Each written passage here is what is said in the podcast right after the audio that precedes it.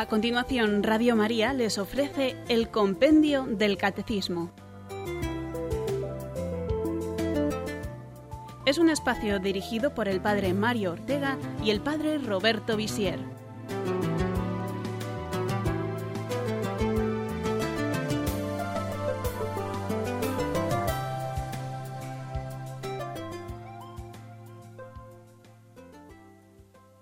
Bienvenidos queridos oyentes a nuestro programa sobre el compendio del Catecismo. Hoy hablaremos sobre el Antiguo Testamento y el Nuevo Testamento. Responderemos a las preguntas del compendio 21, 22, 23 y 24. Si alguno quiere ampliar y leer también las preguntas del Catecismo de la Iglesia Católica, son las preguntas de la 121 a la 140. 42. El apóstol San Pablo, en la carta a los Gálatas, cuenta la discusión, el conflicto que tuvo con Pedro en Antioquía, porque Pedro al principio comía con los gentiles, pero cuando vinieron algunos judíos, algunos cristianos que eran judíos, entonces se apartó de los gentiles para no comer con ellos. Y sin embargo, tanto San Pablo como San Pedro sabían que ya no existían los alimentos impuros, según lo que Jesús había enseñado. Además, San Pedro había tenido una visión en la que había comprendido que todos los alimentos son puros. Entonces San Pablo lo reprende. ¿Por qué si tú sabes que según el Evangelio ya no debemos guardar esos preceptos de la antigua alianza que prohibían comer ciertos alimentos? Porque entonces haces una simulación y no quieres comer con los gentiles delante de los judíos. San Pablo desarrolla mucho este tema en la carta a los Gálatas también, en la carta a los romanos. Lo que salva es la fe en Cristo, no la práctica de la ley de Moisés. Hay que vivir según el Espíritu, con un corazón nuevo. Tenemos que ser criaturas nuevas.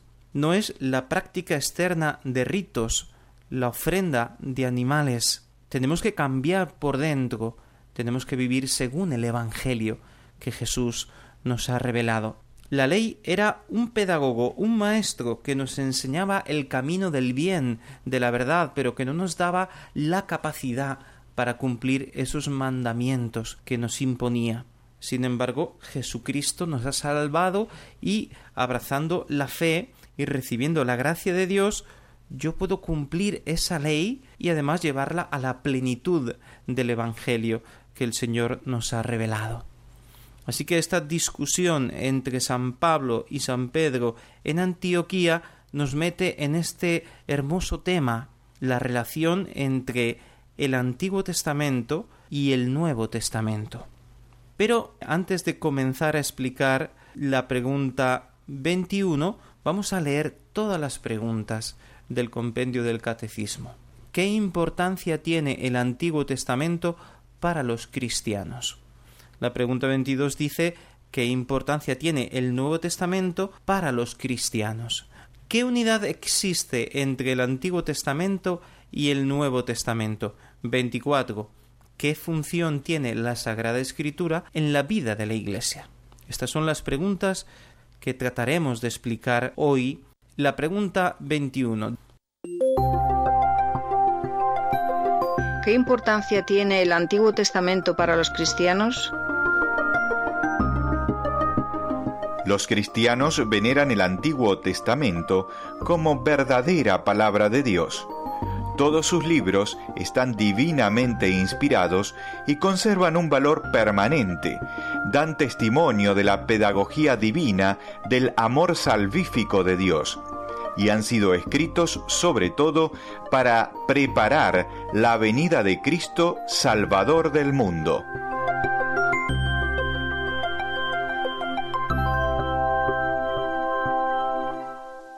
Así que el Antiguo Testamento, según esta respuesta que nos ha dado el compendio, contiene una enseñanza perenne, maravillosas enseñanzas y ejemplos de vida que pueden servir para nuestra vida personal.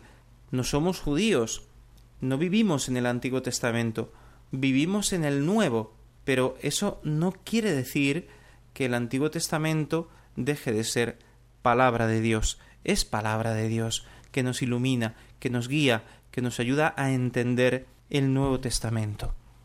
Por ejemplo, todo lo que nos cuenta el libro del Génesis, sobre todo en sus primeros capítulos, tiene una importancia grandísima para comprender qué es el ser humano, quiénes somos, por qué hemos nacido, todo el tema de la creación, de la dignidad del ser humano, de la igualdad entre el hombre y la mujer, la misma dignidad humana, pero a la vez la complementariedad entre los sexos, toda esta antropología de la sexualidad, el fundamento del sacramento del matrimonio, de la familia como base, como célula primordial de la sociedad, el origen del pecado, el origen de todos los males, por qué tenemos que morir, por qué el trabajo nos resulta pesado, difícil, por qué existen los pecados capitales. El ejemplo maravilloso de los patriarcas, la obediencia de Abraham, o ese gran patriarca José, el penúltimo de los hijos de Jacob, que nos da ese ejemplo maravilloso de fe, de sabiduría, de honestidad cuando rechaza esa propuesta impura de la mujer de Putifar. Los ejemplos de otros grandes de la escritura como el rey David, un hombre cabal, noble, valiente, artista, eh, lleno de cualidades humanas, fiel al Señor, pero también vemos su parte frágil, su pecado, y lo engrandece su arrepentimiento cuando escribe, según la tradición, ese salmo Misericordia, Dios mío, por tu bondad. La Iglesia o del culto judío toma muchos signos, muchos ritos que todavía hoy se utilizan en la misa. El hecho de ponerse unas vestiduras sagradas como hacían también los sacerdotes judíos, el uso del incienso, el sentido purificador del agua. Hay muchas cosas del Antiguo Testamento, del Pentateuco, del libro del Levítico, que nos cuenta todos los rituales judíos, que nos ayudan a comprender también la liturgia cristiana que todavía hoy celebramos después de dos mil años. La historia de la salvación nos ayuda a comprender cómo Dios ha elegido un pueblo precisamente pensando en el Mesías, en Jesucristo que es Dios hecho hombre, en el misterio de la encarnación. Dios elige este pueblo, lo cuida, lo rescata de Egipto, lo lleva hacia la tierra prometida, antes en el desierto sella esa gran alianza, en el monte Sinaí les entrega la ley de los mandamientos. Luego establece la monarquía hacia David esa gran promesa de que su dinastía durará siempre. Los libros sapienciales, llenos de hermosas enseñanzas que son prácticas y que nos pueden ayudar en nuestra vida cotidiana, esa sabiduría de la vida, vivir las virtudes humanas, la prudencia, eh, la justicia, la honestidad, pero a la vez con ese temor de Dios, ese respeto, ese agradar a Dios, ese querer dar a Dios el culto de una vida santa, de una vida honesta. Esa sabiduría escondida en los libros sapienciales que deberíamos leer, el libro de los proverbios, más y más cortas, algunas se pueden aprender de memoria, nos pueden ayudar para discernir lo que debemos hacer cada día para iluminar nuestra conciencia. Y en fin, los profetas, que son mensajeros de Dios, que nos ayudan a comprender quién es el Mesías y que a la vez son reivindicadores de justicia, servir a los pobres, no cometer injusticia, la misión de los poderosos en este mundo, no alejarse de el bien del prójimo, ayudar a los huérfanos, a las viudas, no cometer injusticia contra los débiles, etc. Es la gran pedagogía del amor divino, esa pedagogía que va conduciendo al pueblo y lo sostiene con esa promesa de salvación. Ya desde el primer momento, después de la caída de los primeros padres, promete un Salvador. Y luego eh, sella esta alianza, la primera con Noé, después llama a Abraham, le hace la promesa, serás el padre de un pueblo universal, que es la Iglesia. Sella la gran alianza con Moisés, el pueblo que es fiel a Dios y Dios que acompaña a este pueblo, este Dios cercano como ningún otro pueblo es cercano. Aparta al pueblo elegido de la idolatría de los pueblos vecinos, lo lleva por el sendero de una religión más pura, más verdadera, un solo Dios, creador de todo, único, omnipotente. Y así con esta pedagogía hace crecer incluso moralmente al pueblo, lo quiere apartar de esa mentalidad primitiva donde el que vence es el más fuerte, donde no hay misericordia, donde todo es guerra. Y lo hace progresivamente, lo hace con una inteligencia, eh, mejor dicho, con una sabiduría divina que es capaz de comprender cómo puede el hombre crecer poco a poco a través de generación y generación. Y el pueblo madura y se llena de la esperanza del Mesías que lo sostiene en sus luchas y se da cuenta de que sus calamidades y sus desgracias vienen por su infidelidad a la alianza con Dios, por sus pecados, por su rebeldía, por querer volver a la idolatría que habían dejado o imitarla porque los otros pueblos la practicaban. Y así todo el Antiguo Testamento tiende hacia Cristo, prepara su venida. Dios se ha elegido un pueblo con el fin de salvar a toda la humanidad. Y esto lo percibimos en las profecías, que a la vez nos revelarán quién es el verdadero Mesías, cuál es el verdadero plan de Dios. Así, el Antiguo Testamento está lleno de estas riquezas maravillosas que tenemos que aprovechar. Pero siempre, para entenderlo, necesitamos conocer cada día más nuestra fe, no hacer una interpretación literal del Antiguo Testamento, sino mirarlo siempre con una mirada cristiana, con una penetración cristiana de cada uno de los libros del Antiguo Testamento. Antes de hacer la primera pausa, quisiera detenerme en el profeta Isaías, porque nos narra de un modo muy particular quién es y qué es lo que va a hacer ese Mesías esperado por los pueblos.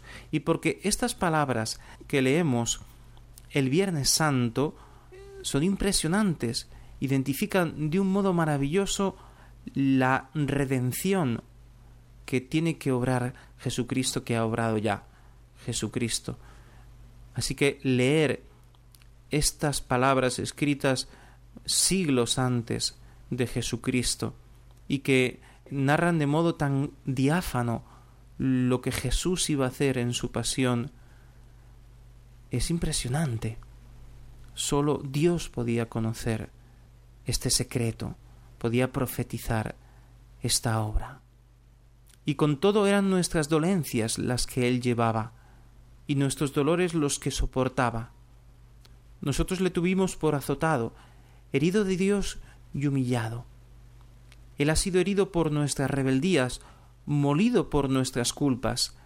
Él soportó el castigo que nos trae la paz, y con sus cardenales hemos sido curados tras arresto y juicio fue arrebatado, y de sus contemporáneos ¿quién se preocupa? Fue arrancado de la tierra de los vivos, por las rebeldías de su pueblo ha sido herido, y se puso su sepultura entre los malvados, y con los ricos su tumba, por más que no hizo atropello ni hubo engaño en su boca. Por las fatigas de su alma verá luz, se saciará por su conocimiento justificará a mi siervo a muchos, y las culpas de ellos él soportará.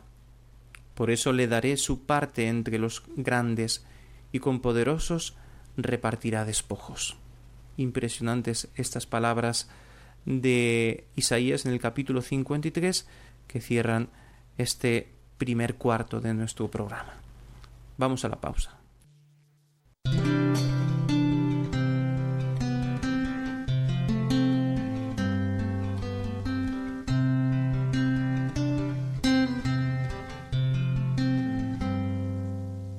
Mantendré los oídos abiertos, los ojos atentos. Hoy te elijo, hoy te consagro para que estés siempre en mí. Mi corazón estará siempre en ti, mis ojos estarán siempre en ti. Mantendré los oídos abiertos, los ojos atentos te elijo, hoy te consagro para que estés siempre en mí. Mi corazón estará siempre en ti, mis ojos estarán siempre en ti.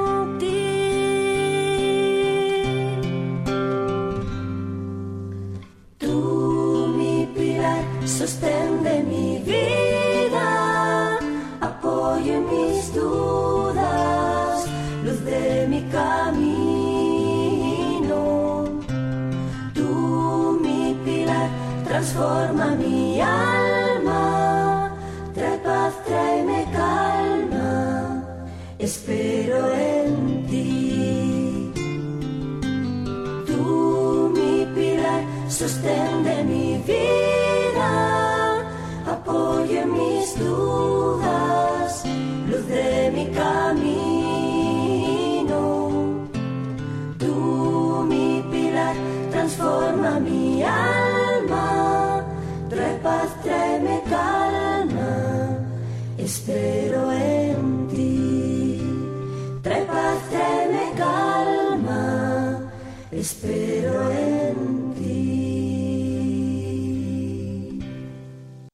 Respondemos a continuación las preguntas 22 y 23. ¿Qué importancia tiene el Nuevo Testamento para los cristianos? El Nuevo Testamento cuyo centro es Jesucristo, nos transmite la verdad definitiva de la revelación divina. En él, los cuatro evangelios de Mateo, Marcos, Lucas y Juan, siendo el principal testimonio de vida y doctrina de Jesús, constituyen el corazón de todas las escrituras y ocupan un puesto único en la Iglesia.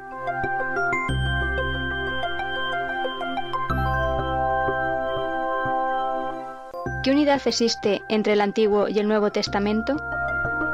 La escritura es una porque es única la palabra de Dios, único el proyecto salvífico de Dios y única la inspiración divina de ambos testamentos. El Antiguo Testamento prepara al Nuevo, mientras que éste da cumplimiento al Antiguo.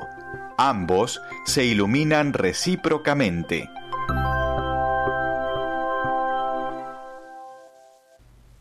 Así que el Nuevo Testamento es el centro, porque Jesús está en el centro del Nuevo Testamento.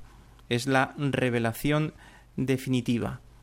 Lo más importante de la Sagrada Escritura son los Evangelios. Por eso debemos leer, releer, meditar, de alguna manera aprender muy bien, o no hace falta que sea de memoria, pero estar muy familiarizados con el Evangelio. Porque ser cristiano significa creer en Jesucristo, imitarlo, seguirlo y unirnos a Él con una amistad profunda. Y el modo más fácil, más recto para conocer a Jesucristo es leer los Evangelios, meditar los Evangelios. Los santos lo han hecho así. Han querido vivir el Evangelio en un modo radical. Pensemos, por ejemplo, en San Francisco de Asís. Algunos han presentado a San Francisco, por ejemplo, en algunas películas, como una especie de hippie o de ecologista o de vagabundo que le gustaba eh, perderse en las montañas, en los bosques, eh, hablar con los animales, eh, ir vestido con harapos, desarrapado de un lugar a otro, promoviendo la paz. Es como una visión moderna de, San Francisco, pero no es así. No es que San Francisco vivía en el campo o pobremente eh, por un sentimiento ecologista o simplemente por una ah, fraternidad universal o por mm, renunciar a, la vida común. Lo hacía porque estaba enamorado de Jesucristo, porque había escuchado el Evangelio y meditado el Evangelio y al final quería vivir como Jesús vivió. Y como Jesús vivió pobre, él eligió la pobreza como el Evangelio dice, buscad el reino de Dios y su justicia y lo demás se os dará por añadidura, San Francisco quiso vivir de esta manera, vivir el Evangelio, comprenderlo, meditarlo. En el Nuevo Testamento hay un salto cualitativo. Es verdad, como ya hemos dicho, que es el mismo Dios, pero ahora Jesús nos enseña a llamarlo Padre. Los mandamientos siguen vigentes, pero deben ser vividos a la luz de las bienaventuranzas, a la luz de todo el sermón de la montaña. Ya no basta decir simplemente tenemos que amar al prójimo, sino que como enseña San Juan en la primera carta, tenemos que estar dispuestos a dar la vida por los hermanos porque Jesús ha dado su vida por nosotros.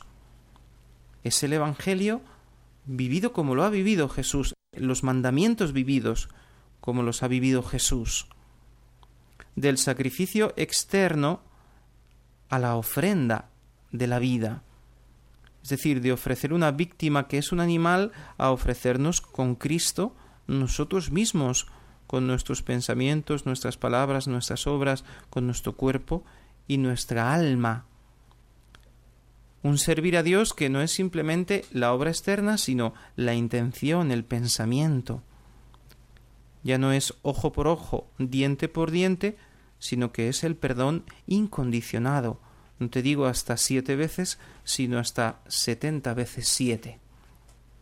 De modo que la ley de Moisés, sin ser suprimida en lo esencial que son los diez mandamientos, cobra una luz nueva. Ya no es la ley de Moisés es la ley de Jesucristo, que toma la revelación del Antiguo Testamento y la lleva a su plenitud, poniendo como fundamento de todo el mandamiento del amor. Amaos unos a otros como yo os he amado.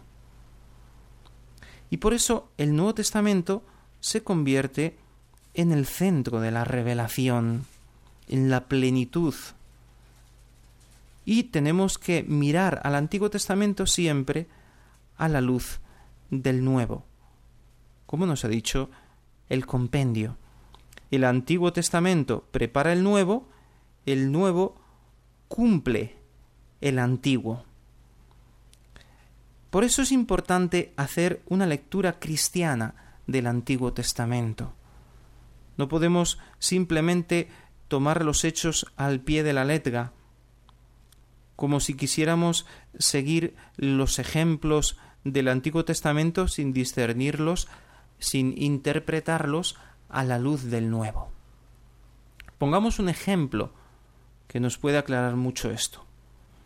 El capítulo 22 del Génesis cuenta el sacrificio de Isaac, que es el sacrificio que tiene que hacer Abraham de su único hijo, del hijo de la promesa una lectura simplemente literal de lo que nos cuenta este capítulo del Génesis puede crear en nosotros una impresión muy fuerte. Dios le pide a Abraham eh, un sacrificio humano, el sacrificio de un inocente, que además es su hijo, su único hijo. Y esto nos parece algo terrible, atroz. ¿Cómo puede Dios pedirle eso a Abraham? ¿Cómo puede Abraham obedecer ese mandato, contra el sentimiento de un padre y también de un ser humano que, que si es bueno debe respetar la vida de toda persona inocente. Pero cuando hacemos una lectura tipológica, en el sentido de entender que Isaac es el tipo de, de Cristo, que está en el lugar de Cristo, que nos ayuda a entender el sacrificio de Jesús. Nos cuenta el libro del Génesis que Isaac subía al monte donde tenía que ser sacrificado y cargaba la leña. Y el padre lo seguía triste. Padre, tenemos la leña. Pero ¿dónde está el cordero o el animal que tenemos que sacrificar? Dios proveerá. Y cuando ha alzado el cuchillo Abraham sobre su hijo, el ángel eh, le para la mano. Eh, la voz del ángel le dice Alto, no hagas nada, no hagas daño a tu hijo, porque ahora sé que temes a Dios, que es verdaderamente obediente. Tenemos que mirar en ese Padre que sacrifica a su Hijo, Dios Padre que sacrifica a Cristo, que perdona la vida de Isaac porque no quiere sacrificios humanos, pero a la vez nos recuerda cómo entregó a su único Hijo por nosotros, para nuestra salvación. Abraham es el Padre que entrega al Hijo, el Hijo es Jesucristo, que se ofrece como Cordero sin mancha por la salvación de los pecados. Claro, no podemos entender muchas palabras de Jesús, muchos milagros y modos de, obrar de Jesús, si no conocemos a la vez las profecías del Antiguo Testamento. El Nuevo Testamento explica y cumple el Antiguo y a la vez eh, el Antiguo nos ayuda a entender muchas cosas que nos narran los Evangelios o de las que hablan los apóstoles. ¿Quién puede entender a San Pablo si no entiende un poquito, si no conoce eh, la ley de Moisés? Por ejemplo, eh, cuando Jesús se aparece a los discípulos de Emaús después de su resurrección, les dice estas palabras. Qué torpes y necios sois para entender lo que enseñaron los profetas, cómo el Mesías tenía que padecer y resucitar al tercer día. El mismo Jesús les dice, yo soy el Mesías. Todo esto que ha sucedido tenía que ser así. Lo había profetizado así. El Antiguo Testamento. Todo se ha cumplido. Esto no es un fracaso, todo lo contrario.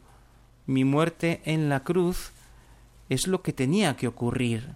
Es la ofrenda del Hijo por la salvación del mundo. Así que eh, tenemos que leer siempre el Antiguo Testamento a la luz del Nuevo, hacer una lectura cristiana del Antiguo Testamento. Y a la vez al leer el Nuevo Testamento conociendo el Antiguo lo entendemos mucho mejor, sabiendo que muchos preceptos de la ley de Moisés eh, no tenemos que vivirlos, ya no hace falta ofrecer sacrificios de animales o purificarnos. Jesús nos dice que no son los alimentos los que nos hacen impuros, sino aquello que sale de nuestro corazón, la envidia, la lujuria, eh, la avaricia. Todo eso nos hace impuros, el pecado está dentro de nosotros. Así que vivamos el Nuevo Testamento y a la vez dejemos que el Nuevo Testamento sea iluminado por el Antiguo. Hacemos una pausa.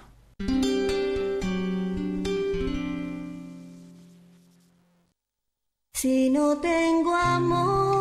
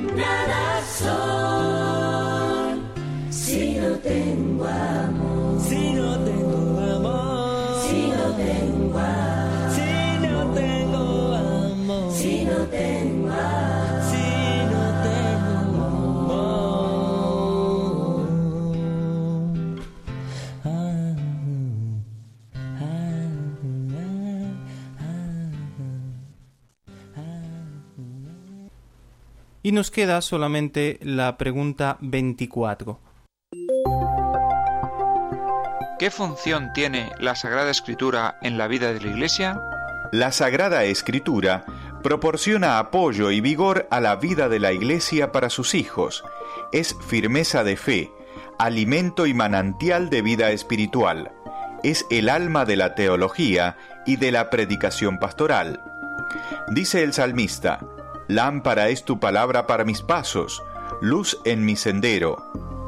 Por esto, la Iglesia exhorta a la lectura frecuente de la Sagrada Escritura, pues desconocer la Escritura es desconocer a Cristo, San Jerónimo.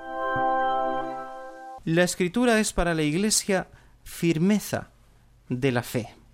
Quiere decir que la meditación asidua de la Sagrada Escritura es esencial para conservar y fortalecer la fe, mientras que el desconocimiento de la Escritura, el no hacer meditación frecuente, oración con la Sagrada Escritura, el no estudiar a través de catequesis, de cursos, de encuentros de lección divina, la escritura significa tener una fe débil e incluso estar en el peligro de abandonar la fe o quizás de cambiarla por un sucedáneo de fe.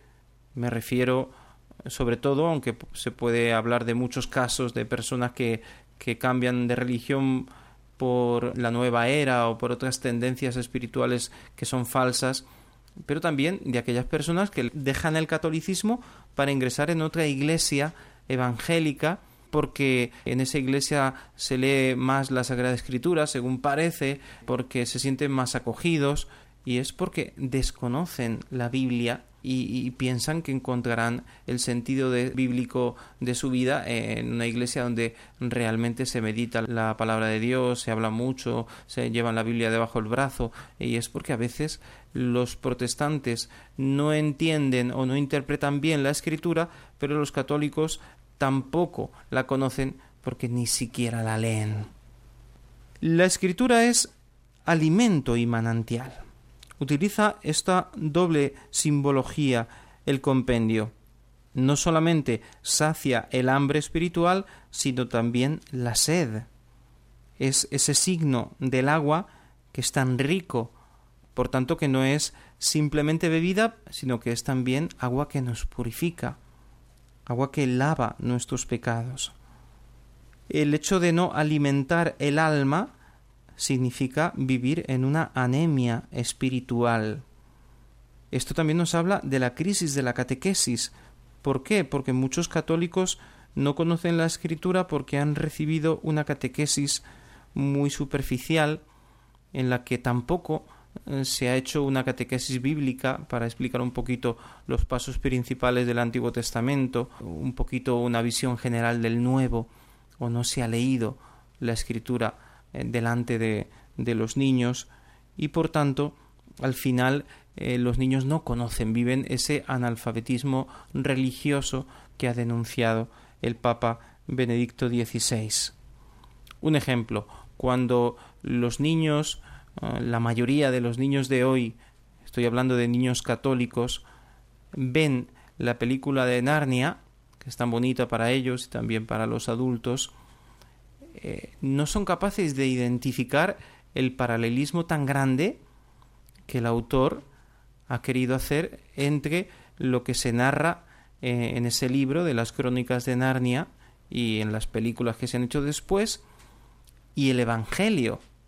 No se identifica al león Aslan con Jesucristo o a Peter con San Pedro. porque no se conocen bien los Evangelios? Los niños católicos, incluso esos que van a misa, no conocen bien el Evangelio, no lo entienden y por tanto son incapaces de reconocer una analogía tan clara como la que hay en estas películas tan bonitas de las crónicas de Narnia. A la vez nos dice el número del catecismo que la Sagrada Escritura debe ser el alma de la teología y de la predicación, a veces los profesores de teología o también los sacerdotes cuando intentamos explicar la teología a los laicos en las parroquias, eh, nos detenemos en hacer muchas elucubraciones teológicas o en dar a conocer lo que ha escrito este teólogo o aquel otro y al final parece que queremos explicar el cristianismo sin explicar la Biblia, olvidando el Evangelio. Y esto es un error porque el alma de la teología debe ser la Biblia, el Antiguo Testamento y el Nuevo Testamento a la luz de los padres de la Iglesia del Magisterio como ya hemos repetido muchas veces. A la vez la predicación tiene que ser eh, cimentada en la escritura. Si nos fijamos en el libro de los ejercicios espirituales, que ha tenido tanta influencia, porque ahora eh, tantos católicos, empezando por los sacerdotes y las personas consagradas, practican los ejercicios espirituales al menos una vez al año y cuando se hacen según el método ignaciano, se hacen esas meditaciones del Evangelio. El Santo Rosario, que es una meditación de los misterios del Evangelio, de la vida de Jesús y de la vida de María. Así que la predicación tiene que ser poner el Evangelio eh, en el tiempo presente, aplicarlo a nuestra vida cotidiana. Y así la gente lo entenderá y la predicación tendrá eficacia, tendrá fruto. Tiene que ser una luz para mi vida de hoy. No se trata de estudiar la Biblia, de saberla de memoria, se trata de entenderla y vivirla. Cita la pregunta al final eh, esa palabra de San Jerónimo, desconocer la escritura es desconocer a Jesucristo.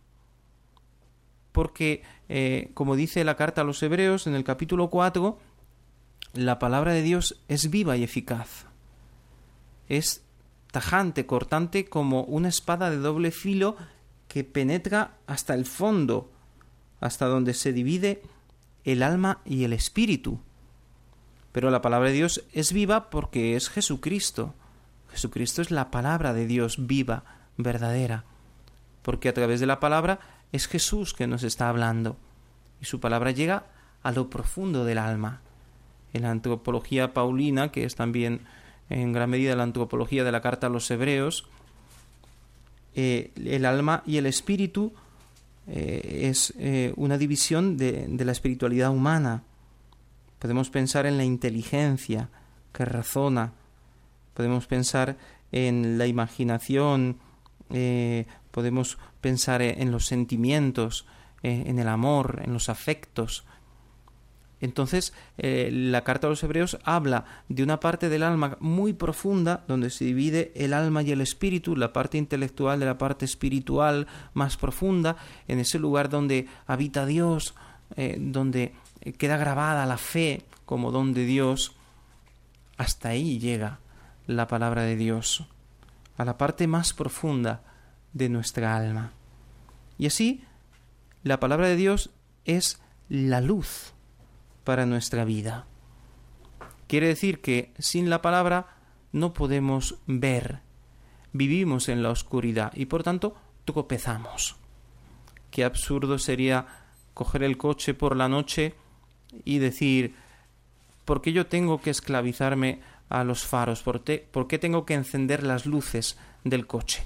Si yo puedo eh, conducir eh, así, eh, para conducir no hace falta la luz, hace falta el acelerador, el freno, el volante.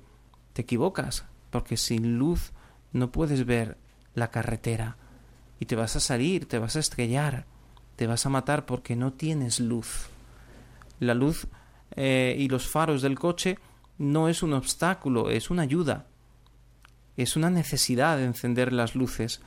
No, no eres un esclavo de las luces eh, es una ayuda eh, insustituible. Sin la luz del Evangelio, de la palabra de Dios, tu vida eh, se caerá. no puedes llegar a la meta, porque en el camino puedes perder la vida, la vida eterna.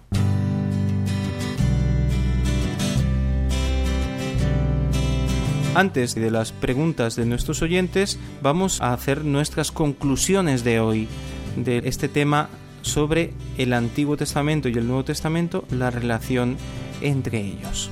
Leamos el Antiguo Testamento, que es muy bonito, pero sin descuidar nuestra formación en la fe para entenderlo bien, sin hacer una interpretación literal o fundamentalista que nos pueda llevar a cometer errores. Leamos el Antiguo Testamento, pero siempre a la luz del Nuevo, una lectura cristiana del Antiguo Testamento. Y si usted quiere empezar a leer la Biblia, porque se le ha metido en la cabeza que tiene que leer toda la Biblia, bueno, pues está bien, ¿no? Pero no empiece por el Génesis, empiece mejor por los cuatro evangelios. Y luego por alguna de las cartas católicas, quizás las de San Juan, que son un poquito más fáciles, alguna de las cartas de San Pablo. Y luego, después de conocer y profundizar un poquito el Nuevo Testamento, puede empezar a leer el Antiguo Testamento, sabiendo que la plenitud está en el Nuevo, pero que a la vez el Antiguo nos puede dar mucha luz. No es importante el, el hecho de leer toda la Biblia, ni siquiera es importante eh, aprender de memoria muchos párrafos.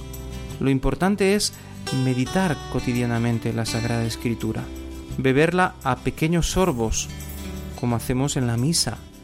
Eh, si participamos en la misa diaria, esto nos ayuda a leer la escritura y a escucharla y a oír la explicación todos los días, especialmente los domingos.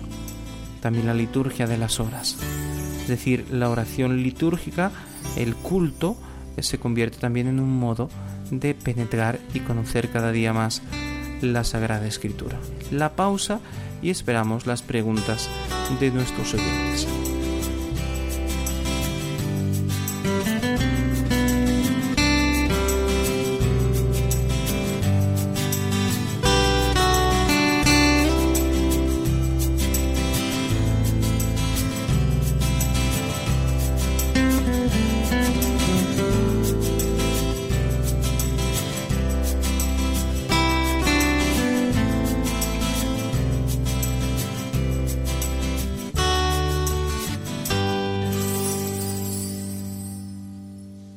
Para participar en directo, 91 153 8550. 91 153 8550.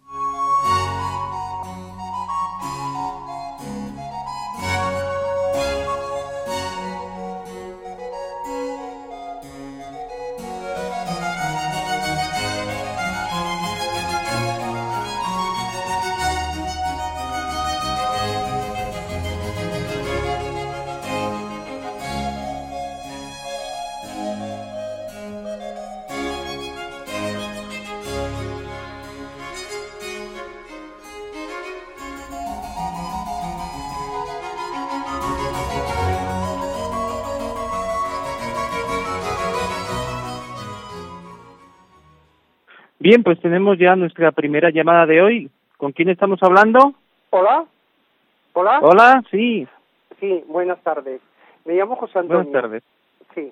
Sí, Mire, yo quería decir una cosa. Yo soy una persona bastante alejada de la Iglesia, puesto que, bueno, los ejemplos que he visto a lo largo de, de- de la historia de nuestro país mismamente, pues, mm, pues, pues a mí me parecen escandalosos, ¿no? Es decir, que una Iglesia apoyase a un régimen nacional catolicismo, catolicismo que hizo tanto mal eh, que hizo tanto mal por, por, por el cristianismo, porque eh, no se puede, en mi opinión, no se puede hacer lo que hizo pues, pues aquella dictadura tan terrible con no, no solo durante la guerra, sino después, ¿no? Con el silencio cómplice de la Iglesia Católica. Entonces, para mí eso es algo que me duele ahí mucho, que está ahí, y, y nunca he visto que la Iglesia Católica, algún día lo hará, ¿eh? se lo aseguro, dentro de 20, 50 años dirá, pedirá perdón por haber, eh, por haber apoyado un régimen que realmente de, de cristiano, de compasivo con, con, los, con los vencedores, por decirlo así, tuvo bien poco, por no decir nada, ¿no? Entonces, a mí eso me duele tanto que, bueno, que, que, está ahí, está ahí, ¿no? Está ahí y me cuesta, me cuesta ir a la iglesia porque además es que hablas con la gente de la calle y los que están alejados también comentan lo mismo. Bueno, la iglesia siempre, pues como, como a, al sol que más calienta, pues cuando ha sido... Ahora, a través de Radio María, veo como que hay un nuevo espíritu, pero eh, las heridas están ahí, entonces las heridas están ahí y eso hay que curar. Hay que curarlas pues pidiendo perdón, dándose cuenta de, de, de, de las barbaridades, de los errores cometidos y a partir de ahí, a partir de ahí, sanando esas heridas, puede que la Iglesia, digo, eh, los, los católicos en nuestro país, eh, la gente en general, vuelva a ver a la Iglesia como algo bueno, como algo que realmente es coherente con el Evangelio. Entonces a mí me duele tanto eso que me ha alejado, me ha alejado desde hace tiempo. Y yo reconozco que hasta llegué a ser catequista cuando era más joven y todo eso, pero bueno, ahora tengo ya unos cuantos años y, y simplemente quería decirle eso, que, que eso está ahí como una herida profunda, profunda en nuestro país que bueno que, que, que, que, nadie se atreva a decir bueno pues esto eso no no estuvo bien o por lo menos yo así lo veo. Si alguien eh, tiene algo que decirme para convencerme de lo contrario yo no estoy cerrado pero a mí me da la impresión de que de que de que es así. Y entonces eh, mientras esto no no mientras esas heridas no sanen será muy difícil que la Iglesia tenga credibilidad moral, porque claro, eh, durante, durante una posguerra donde, donde el, había seres humanos que si no eran católicos o no comulgaban con el régimen eran poco menos unos apestados, pues claro, y, con el consentimiento de la Iglesia, pues eso, eso duele mucho. Y simplemente quería decirle eso, que me alegra de su programa, me alegra de que mm, Radio María, pues a lo mejor sea ese bálsamo que cure las heridas, pero que, que, se, que sepan esto, que yo me duele esto y y, que, bien, que, bueno, y que quería decírselo, ¿vale? Muy bien. Bueno, eh, es triste que nos alejemos de Dios por razones políticas, porque nosotros tenemos que mirar el Evangelio y tenemos que mirar la Iglesia en lo que se refiere a su enseñanza eh, religiosa y moral. Luego las actitudes ante diversos gobiernos eh, no siempre son difíciles de juzgar, eh, porque también han criticado mucho a Pío XII por su actitud ante el nazismo y se ha probado que, que lo hizo para que no fuesen asesinados muchos muchos más eh, católicos de los que ya habían sido asesinados. Luego hay que hacer una lectura eh, histórica de lo que ocurrió durante la guerra civil, antes de la guerra civil y después de la guerra civil, eh, no solamente desde un punto de vista, sino que hay que reconocer que ah, hubo una persecución religiosa y que por tanto eh, cuando eh, el grupo de Franco, el bando de Franco, ganó la guerra, era natural que todos esos católicos que habían sufrido una persecución religiosa tan terrible, pues hicieran fuertes y, y que luego pues eh, los que habían sido derrotados se sintieran de muchas maneras pues eh, a, un poco aislados, lo cual es normal. Luego las actitudes de cada obispo, de cada sacerdote, eh, pues eh, ya cada uno responderá delante de Dios, pero hay que hacer una lectura un poquito más objetiva de la historia, no solamente eh, lo que pudo haber de malo en el régimen de Franco, sino todo lo que se refiere a, al origen de la guerra, a la persecución religiosa. Eh, es normal que la Iglesia diga, bueno, a los que eh, que no se siguiera persiguiendo, asesinando sacerdotes religiosos, que muchos han sido ya beatificados por el Papa, es normal que, que pues eh, hubiese eh, esa alegría de, de, de, haber vencido ese comunismo que quería apoderarse eh, de España y instaurar el ateísmo como estuvo instaurado durante décadas en, en la República en la Unión de Repúblicas Socialistas Soviéticas y en todo el bloque comunista. ¿Otra llamada? Hola. ¿Hola? Sí. Sí, sí. Eh, llamo desde Málaga. Muy Mi bien. nombre es Angie, ¿me oye? Sí, sí, muy bien. Ah, es que yo no oigo apenas. Bueno, Vale. qué confusión, ¿no? este señor de antes, pues, bueno, yo iba a hablar de, bueno, de la casa de Isaías, del profeta Isaías, del cual me Sí. siento directamente mm, hija de la casa de del profeta Isaías.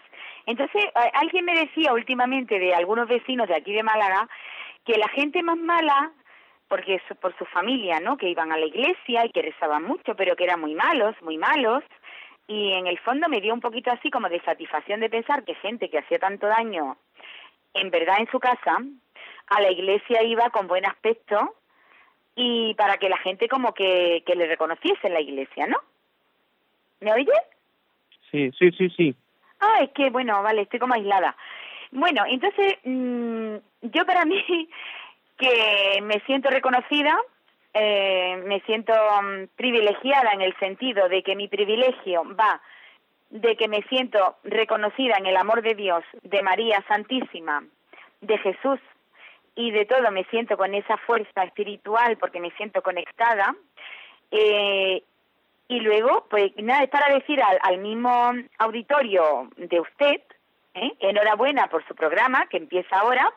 Entonces, para, ¿por qué la gente sigue siendo el 99,99 tan malvada, aunque quiera aparentar otra cosa? Bien, bueno, pues vamos a responder.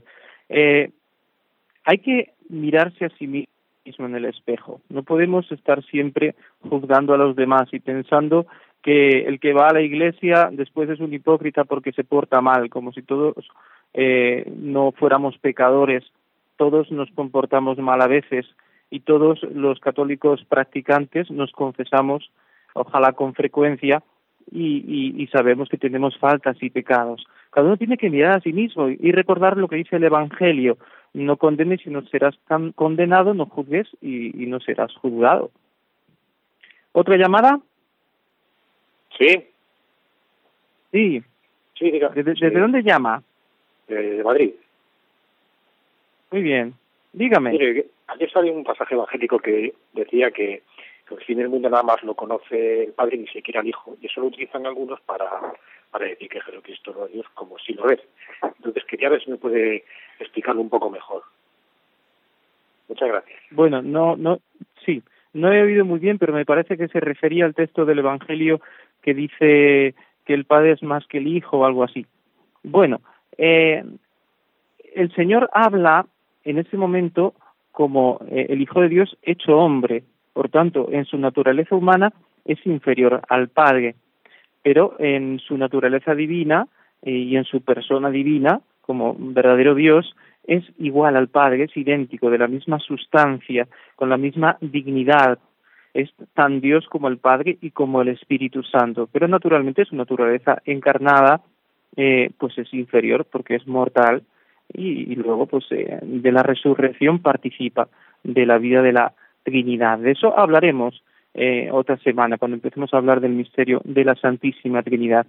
Y ya nos, nos despedimos con una Ave María y una bendición para todos nuestros oyentes y pidiéndoles que estén también con nosotros Estamos hablando un poquito más de estos temas, entramos ya en el tema la fe. Dios te salve María, llena eres de gracia, el Señor es contigo, bendita tú eres entre todas las mujeres y bendito es el fruto de tu vientre Jesús. Santa María, Madre de Dios, ruega por nosotros pecadores, ahora y en la hora de nuestra muerte. Amén. Y la bendición de Dios Todopoderoso, Padre, Hijo y Espíritu Santo, descienda sobre vosotros y os acompañe siempre. Buenas tardes, hasta mañana.